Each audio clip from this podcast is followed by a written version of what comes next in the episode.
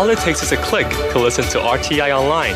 Get exercise for your finger and exercise for your mind at english.rti.org.tw. You're listening to Radio Taiwan International. In just a moment later this hour, we're going to go over to Ear to the Ground and Jade Bells and Bamboo Pipes. But first, we start off today with Here in Taiwan.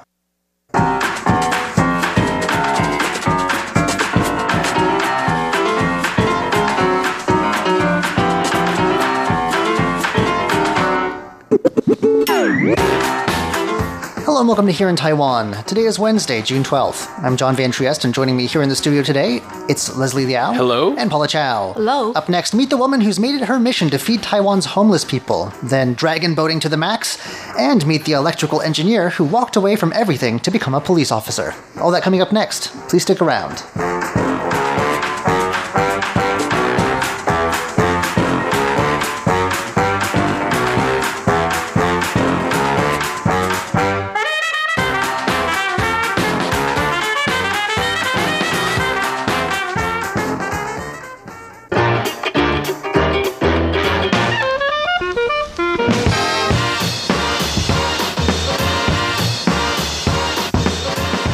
Let's hear first of all about this Good Samaritan who's feeding Taiwan's homeless people.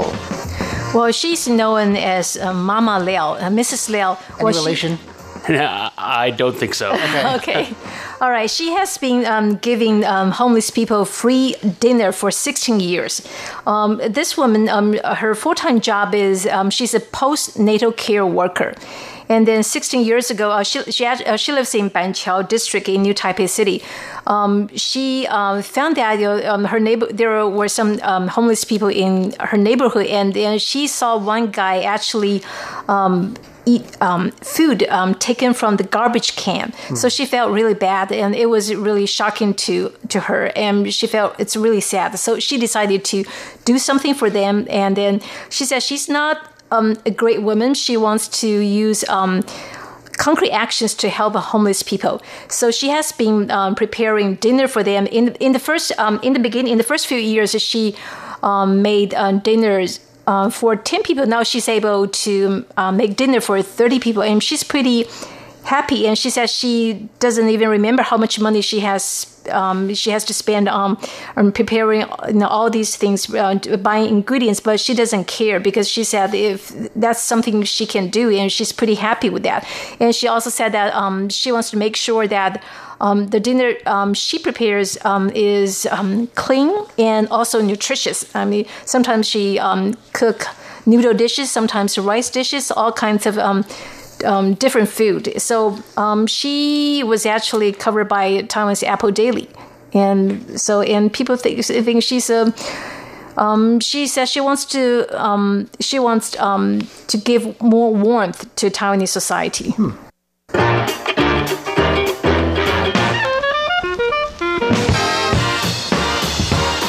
All right, file this one in our extreme rowing category. We've had a few uh, stories lately about people rowing, or I think the other one was uh, what was it, water skiing to Japan or something like that. Uh, is we recently had the uh, Dragon Boat Festival here in Taiwan, and some people have been uh, dragon boating all the way onto one of Taiwan's offshore islands, a very long distance away. This is called Orchid Island. It's in the middle of the Pacific Ocean, uh, home to a group of indigenous people called the Dao people, who are very well known for their carved and colorful boats. This is a different type of boat. That's though. right. And when we usually think about Dragon Boat Festival, we have the Dragon Boat races, and that's usually held along a river or a lake of some sort, and it's all over short distances. Now, one Dragon Boat team from Hong Kong was invited by the Lanyu Environmental Education Association to row from Pingtung County, which is in the south of Taiwan, over to the island. Now, that's over 70 kilometers of hard rowing. That's not your typical dragon boat race, is it? That is definitely not a typical. How far do you figure a typical dragon boat race goes? I've only ever seen it from like a distance, Is a couple me- twenty meters, ten meters. It's got yeah. It's not. It's not even a kilometer. I, I don't I don't think. think th- so. That's some extreme dragon boating. There. Absolutely. So this team was comprised of 14 visitors from Hong Kong and four Taiwanese citizens. And apparently, this isn't their first time trying to uh, do this feat. What happened was, it's an 18 meter dragon boat, and they tried it last year on May 13th, 2018, which they didn't, uh, which they failed. They were unsuccessful because of heavy waves after they uh, encountered after leaving Pingtung. Okay. Now they're trying again. Uh, they tried again this past Sunday on June 9th, and they were very determined to actually get there. They left at around 5:30 in the morning, and they were expected to reach there by about 3 p.m.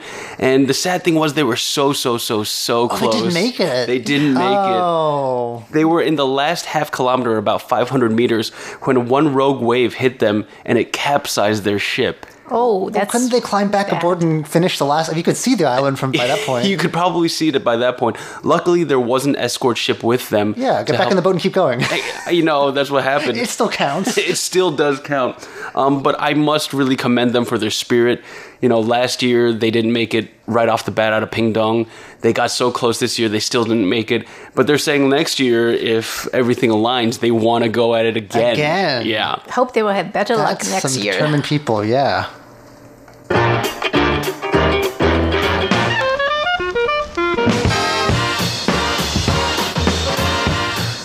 Electrical engineering and police work are quite different fields, aren't they, Paula? But uh, something, and we'll find out what it is in just a moment, uh, has led one electrical engineer to decide to just uh, walk away from it all and pick up a new career. Right, this um, guy, um, he has he actually has a master's uh, master's degree in electrical engineering. However, he decided to become a policeman, and the reason uh, for that is because. Um, um, the pay is a lot better because for um, entry level job uh, when it comes to um, electrical engineering, I think his co um, his uh, classmates or his friends only uh, make um, I think they make less than one thousand U.S. dollars per month. Which is ridiculous given Right. the amount of work that goes into that yes, degree. well, he has to receive, pro- pro- um, you know, he received pro- professional training for six years. So his professor said, "What? I mean, you wanted to become a policeman? That's a complete waste of your time." However, he th- he said, "Well, one thousand U.S. dollars per month. That's you know, that's." way too low and then so he decided to become a policeman but he um, you know he had to take a test he actually he took the test twice the first time he failed and the second time he passed the test and actually the test is divided into two parts the written test and the physical test written test um, there are quite a few subjects um, uh, english chinese basic knowledge about the law criminology criminal code so he studied really hard I mean, there must be a physical component too, like Yes. tackling criminals from behind, yeah, that he- sort of thing. yeah, Catching up to a them first. A physical test, but there, so there are two parts. Right. Anyway, so he's pretty happy now because for um, entry level policemen, they I think they make about sixteen hundred U.S. dollars. That's a big jump, isn't That's it? That's a big jump from one thousand U.S. dollars per month. Well, and if there's any electrical engineering themed crimes, like this is the guy to fix solve those cases, you know? Right. He said that when his um, his friends, his um, cl- classmates, they work twelve hours per day, but they only make one thousand U.S. dollars per month. That's insane. So he decided to, you know, become a policeman. And let's let's be honest, it's Taiwan. They're probably doing overtime on top of those 12 hours. It's a very exhausting work environment. That's pretty eye opening for myself. I always thought electrical engineers was a very highly coveted degree. I thought it would Hmm. have a little more better pay than that, a little better. maybe just prestige and nothing else. I guess so. You To call yourself an engineer and uh, well, it sounds like a good change of pace.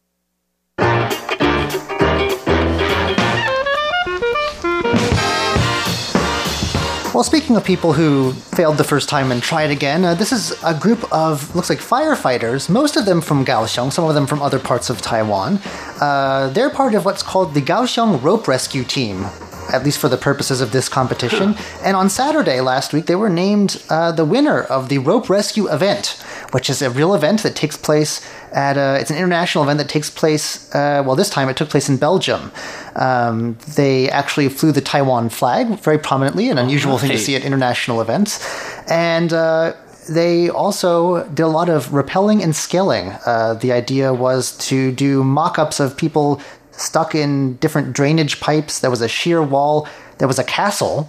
I guess they were playing Wow. Mar- Mario, real life Mario. No kidding. Um, two different bridges, a dam, and a school. So they had to rescue simulated people from all of those environments with these various technical challenges over the course of three days. The Kaohsiung team beat out about 30 other teams from around the world to win this award. And uh, the team members no one told them that they, had, that they had to participate. They were doing it actually for a second year because last year they got together all the funding to do this um, because no one was paying the, for their tickets and all that, and they only came in tenth place. And they were so unhappy with this performance that they decided to raise money again and do it over. And uh, they're very proud of themselves. So we have. It's good to know. I mean, we live in a place where there's earthquakes and things, landslides. The first responders are very well trained, world class responders. Absolutely.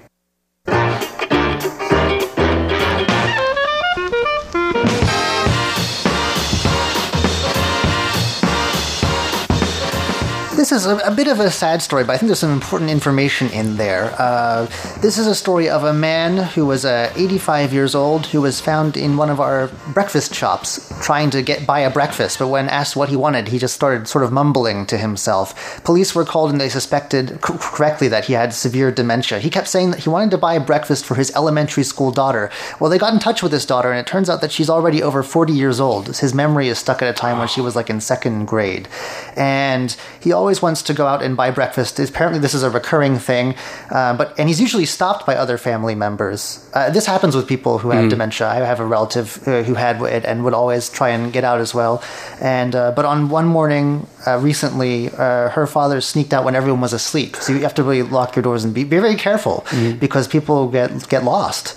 Um, and so it's there's an, an article here that says that there is what's being called the three don'ts and six do's. This is put forward by the Taiwan Alzheimer's Disease Association to help people who have people who are maybe uh, older family members who are suffering from dementia and to keep them from going missing. Uh, this association points out that right now about 14% of Taiwan's population is senior citizens, and the number of missing senior citizens has been going up year by year, uh, especially as the problem of dementia gets worse. We have we have a you know low birth rate, and so our population is pretty heavily skewed towards the top there. So here are the three don'ts the first is don't wait 24 hours to file a missing persons report if you're if you know that it's likely that you know they have mm-hmm. dementia and they're out there. Just do it right away, I guess. Uh, and don't go far to file the report. Do it at the nearest police station. Mm. Um, the other thing is don't I don't quite understand this one. Don't spend money to help the police find the missing person. I'm not quite sure why, but uh, it says that beneath here that about t- more than 20,000 missing people, pers- missing person re- reports are filed annually in Taiwan with mm-hmm. police. More than half of the missing people who are senior citizens are do have dementia. And uh, last year there were more than 2,000 people with dementia who were reported missing. And so there's they actually have specially trained officers now to handle just these sorts of cases. Wow.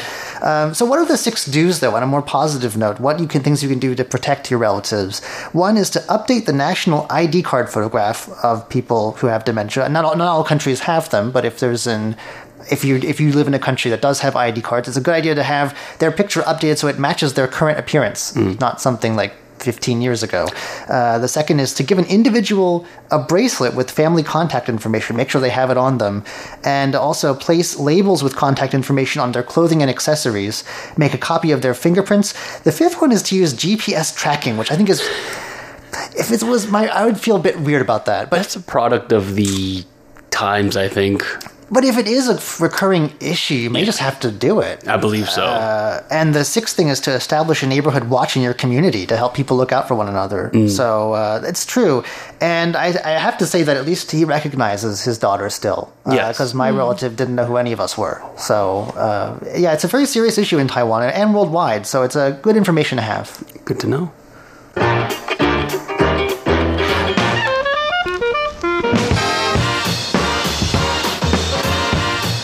All right, over to you, Leslie, with the story of the kindness of strangers putting together money for someone in need. Yeah, I have a bit of a feel good story today. Um, it's going to start off a little sad. Um, Bringing however, things down today.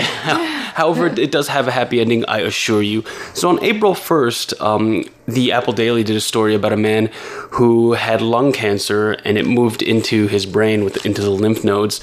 And um, he has a family of three. So it's himself, his Indonesian wife, and his um, sixth grade daughter. He's he himself is 43 year old 43 years old his wife is 44 years old and um, since he stopped working, his wife does a few. She helps out at farms here and there, and she makes about six thousand NT a month. Uh, that's about two hundred dollars uh, American, but his bills have been piling on, and just his nutrition alone, just for his food, that's about ten thousand, about three hundred dollars U.S. dollars a month. So that's probably more than the family can handle. Exactly. And um, over the past few months, they've been struggling to get by. They've had to borrow from family and friends or just straight up off of donations. And the Apple Daily, they did a story with a three, three, 30,000 uh, new Taiwan dollar donation to them. It was about a thousand dollars, but it didn't stop there because once the story caught traction, um, strangers started giving, and lo and behold, June 11th today, uh, June 12th today, sorry, 14,000 1,404 people have donated over 118 million new Taiwan dollars, which is about 300,000 US dollars. Well, that's incredible. I'm not sure how much that'll help with like medical expenses, which are probably a lot higher. But things like basic nutrition, making sure everyone's fed and cared for, that's a really big deal. Families taken care of.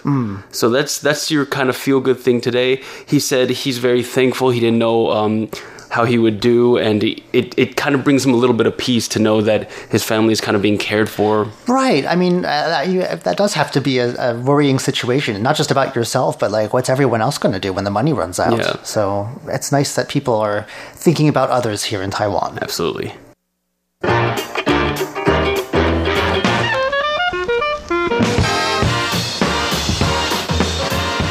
It's a site that's appeared in the uh, film by French director Luc Besson called Lucy. It was filmed here, filmed here in Taipei.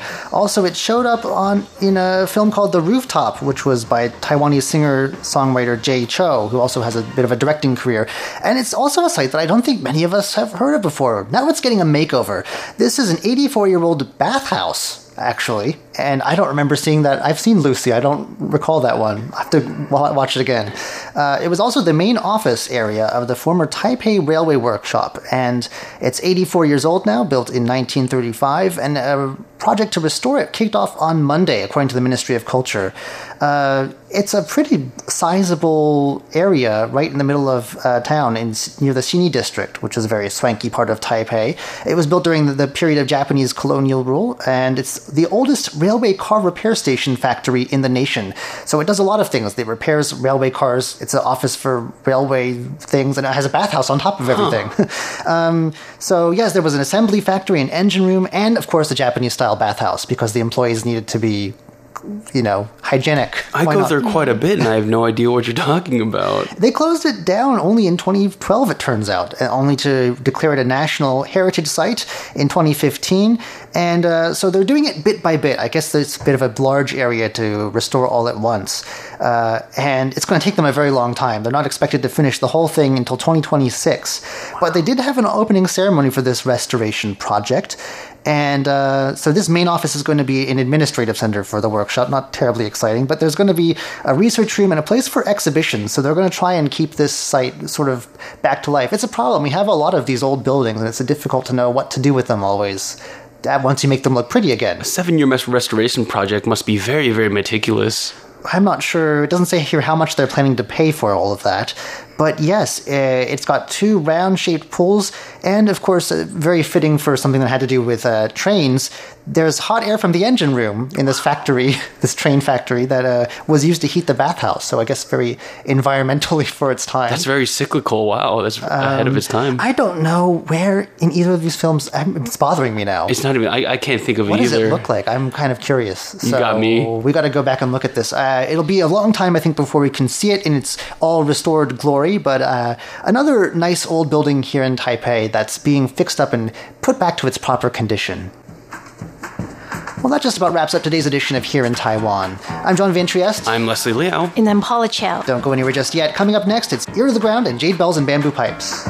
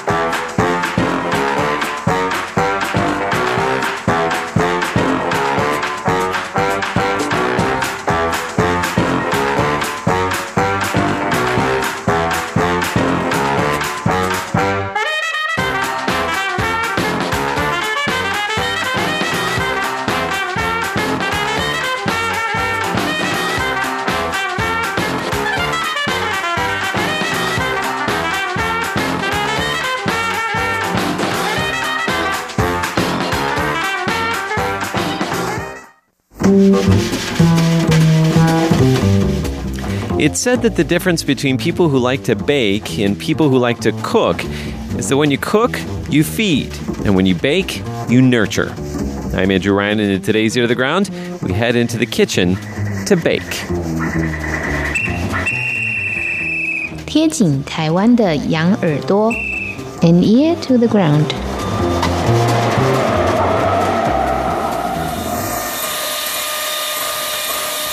Now, that may sound like a big piece of mechanical equipment, but it's actually an electric hand mixer. My 12 year old niece Grace is watching very carefully to see if the eggs in her bowl that she's beating are forming stiff peaks. When Grace turns off the mixer, we all look over to see if she's got peaks. Stiff. Hmm. And she does. Now, at this point, we venture off into a discussion of what kind of sugar to use caster sugar, superfine. If it was either me or my mom baking alone, this conversation would be internal. And I can't speak for my mom, but if it was me by myself, I'd probably be low key panicking by now that I was going to mess things up. But with my mom here, I feel pretty calm and collected. We decide to go with superfine. And together, my mom and Grace measure it out and dump it into the bowl on top of the stiffly peaked eggs. It's so fluffy. I don't know. Sits right on top of it, doesn't it? The whole thing about this is the lightness of the cake. It looks like a mountain. Climbing Mount Meringue.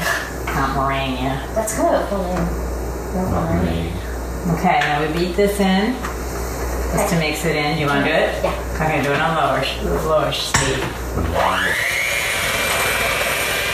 Today we're baking a very light sponge cake. We have company coming over, and my mom is going to bake a family favorite. My brother, in particular, Grace's dad, he loves this cake. It's layered with cream and strawberries, and after his lung transplant earlier this year, he's on the thin side, so we're always happy to feed him anything that can help put some meat on his bones. When you stop your beater, always stop it inside. Another important bit of information from my mom. I remember learning this from her as well when I was a young baker. You want to make sure that the beaters stop rotating before you lift them out of the bowl. That's important if you want to avoid getting batter or eggs or whatever you're mixing all over yourself and all over your kitchen. Okay, now this is the tricky part. What are you going to do? Fold in the dry ingredients. Ooh, Okay. Why is it tricky? It's- you don't want to overmix it. Folding ingredients is one of my favorite things. It's so satisfying seeing the dry ingredients, the flour, baking powder, baking soda, folded carefully into the eggs and other wet ingredients, embrace after embrace, never letting those fluffy eggs deflate.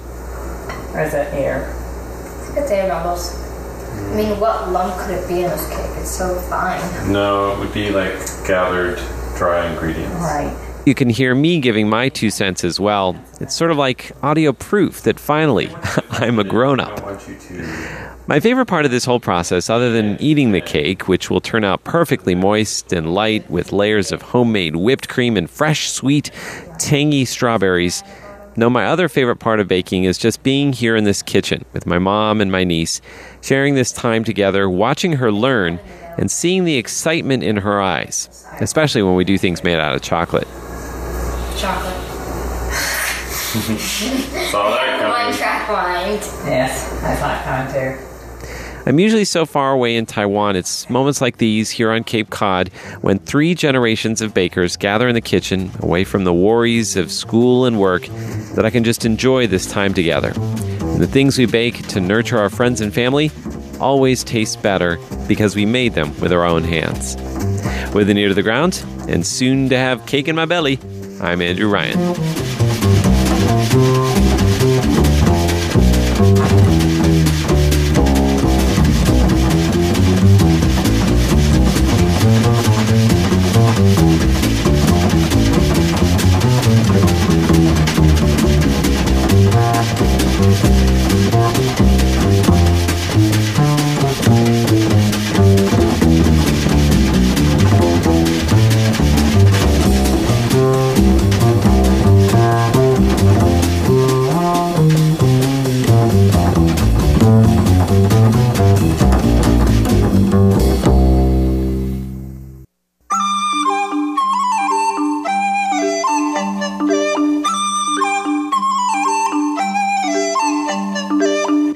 Explore the beauty of Chinese and Taiwanese traditional music on jade bells and bamboo pipes.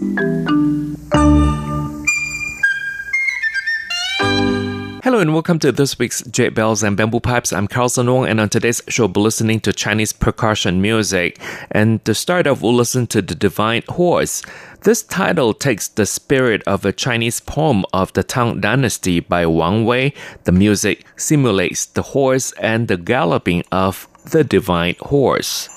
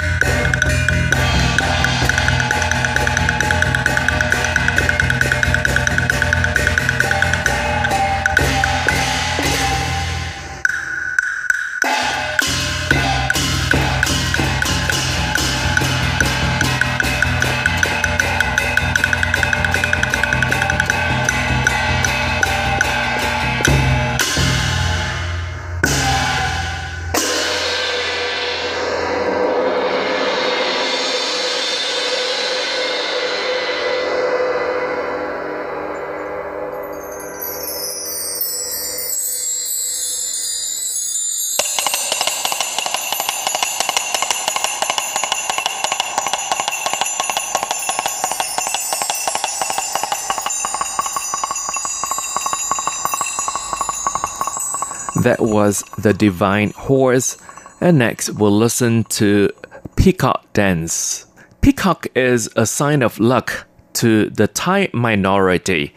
Thai, in this case, is different from the people in Thailand. And according to the sources that I quote uh, from the Wikipedia, the Thai are among 55 Chinese ethnic minorities classified by the Chinese government, and the approximate 1.5 million Thai people in China live in Yunnan province. So do not confuse Thai in China and Thai in Thailand. And here is the peacock dance.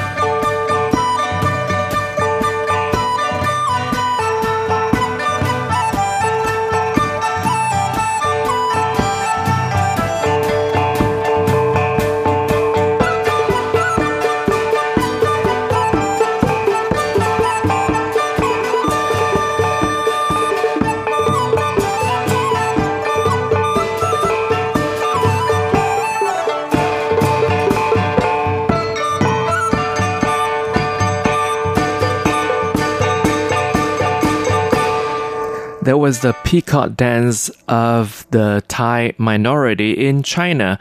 And next, we'll listen to a piece of music from the Yi minority. And this is an ethnic group in China, Vietnam, and Thailand. And according to the Wikipedia, there's about 9 million people of them. And again, this is the seventh largest of the 55 ethnic minority groups in China. This piece is entitled ah, Axi is Dancing, which I think you're familiar with if you're a regular listener of Jade Bells and Bamboo Pipes. We played that music before and it's composed by Zhang Fuqian. Whenever there are festivals, the teenagers of the Shangni and ah Axi of the Yunnan province would gather together under the moonlight, the boys playing the pipe, the dizi, uh, the girls clapping their hands, and through dancing, the boys and the girls get to know each other, or maybe they later might become husband and wife.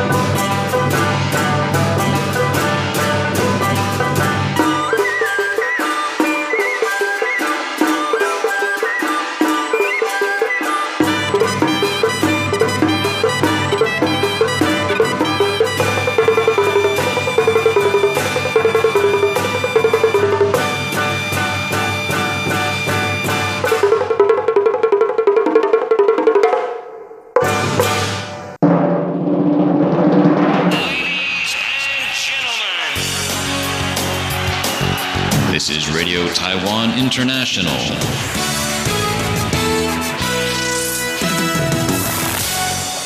Again, you're listening to Jade Bells and Bamboo Pipes. I'm Carlson Wong, and today we feature Chinese percussion music, and next we'll play for you Dancing Melody for Worshipping Confucius. And you actually can see that kind of performance here in Taiwan as well. The rhythm for worshipping is also known as ceremonial music, and this kind of music was usually used in ancient China by kings and nobles whenever there were any rites about religion politics, or customs spread widely in Xizhou and the spring and autumn period, that's 1027 BC to 481 AD. And now let's sit back, relax, and listen to dancing melody for worshipping Confucius.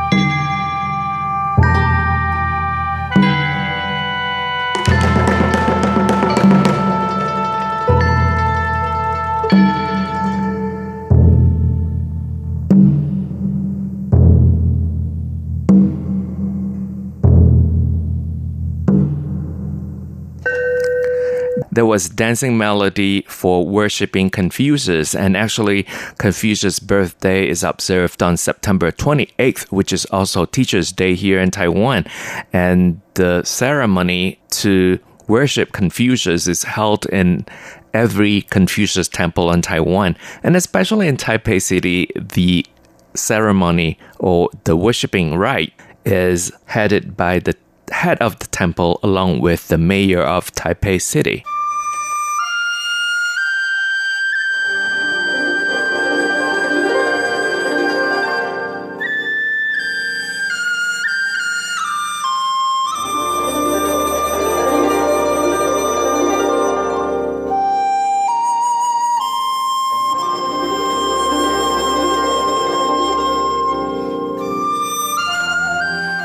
This is Fan Dance, and with this music, we'll also wrap up this week's Jade Bells and Bamboo Pipes. Thank you for listening. For comments and suggestions, please write to PO Box 123 199 Taipei, Taiwan, and our email address is rti at rti.org.tw. And again, RTI is short for Radio Taiwan International. Don't forget, once again, your comments and suggestions really mean a lot. So I do look forward to receiving your letters and emails. Once again, thank you for listening. I'm Carlson Wong, and I'll see you next week. Take goodbye.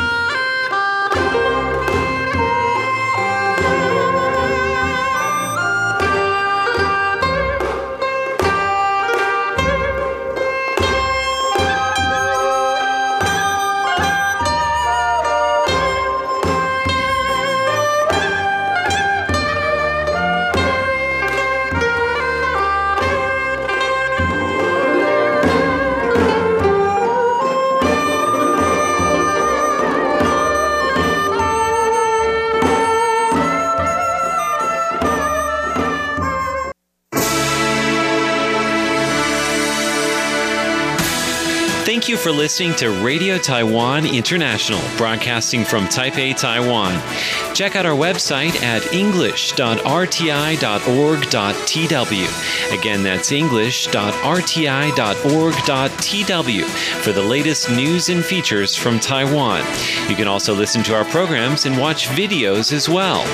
Our 60 minute English language program can also be heard every day at the following times and frequencies. In southern China and South Asia from 1600 to 1700 UTC on 6180 kilohertz. Again, that's in southern China and South Asia from 1600 to 1700 UTC on 6180 kilohertz. And in Southeast Asia from 0300 to 0400 UTC on 15320 Again, that's in Southeast Asia from 0300 to 0400 UTC on 15320 kilohertz. We'd love to hear from you. Please send your comments to PO Box 123 199, Taipei, Taiwan. Again, that's PO Box 123 199, Taipei, Taiwan. Or send an email to rti at rti.org.tw. Again, that's rti at rti.org.tw. Also, visit us on Facebook. The address is fb.me forward slash Radio Taiwan International. Once again, on Facebook, we're located at fb.me forward slash Radio Taiwan International for videos, photos, and news of interest from Taiwan. Thank you once again for listening to Radio Taiwan International.